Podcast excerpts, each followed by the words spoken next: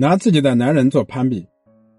有些女人可能是出于天生的攀比心理，总喜欢拿自己的老公跟别的男人做比较。可是，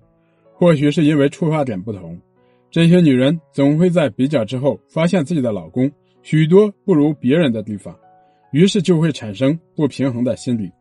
结果老公就遭了殃，唠叨、抱怨、指责、埋怨，就像家常便饭一样落在他们身上。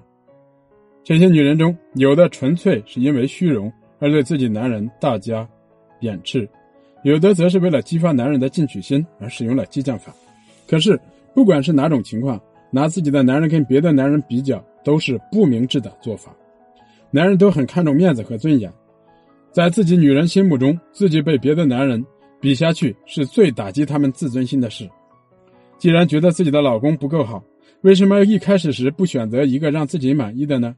女人的攀比心理绝不会因为选择了一个好老公而终止，无论她们嫁给谁，结果都是一样。因为他们总能在比较中发现自己的老公不够好，这样的女人其实是患了选择健忘症，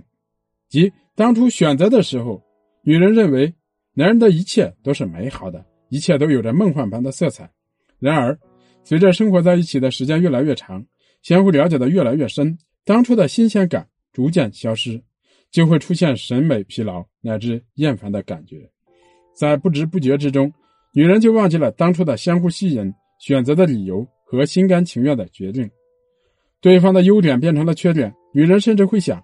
这样一个看起来毫无优点的人，当初自己是怎么被他吸引的呢？爱比较的女人都有一种心理，就是希望自己的老公是完美无缺的，是其他任何男人都无法比拟的。但这世界上有真正完美的男人吗？俗话说。人无完人，即使再优秀的男人，也绝不可能样样出众，比其他男人都强。女人如果不清楚这一点，就会对另一半提出过高的要求，结果只能将自己的幸福埋葬。竟拿一个人的缺点跟别人的优点比，自然每比必败，这显然也是不公平的。期待男人完美的女人，不妨问问自己：你自己是一个完美的女人吗？如果不是，就不要强求别人完美了。明着的女人是不会拿自己的老公和其他男人做比较的，因为她相信自己的老公是最好的，更相信自己的眼光是最棒的。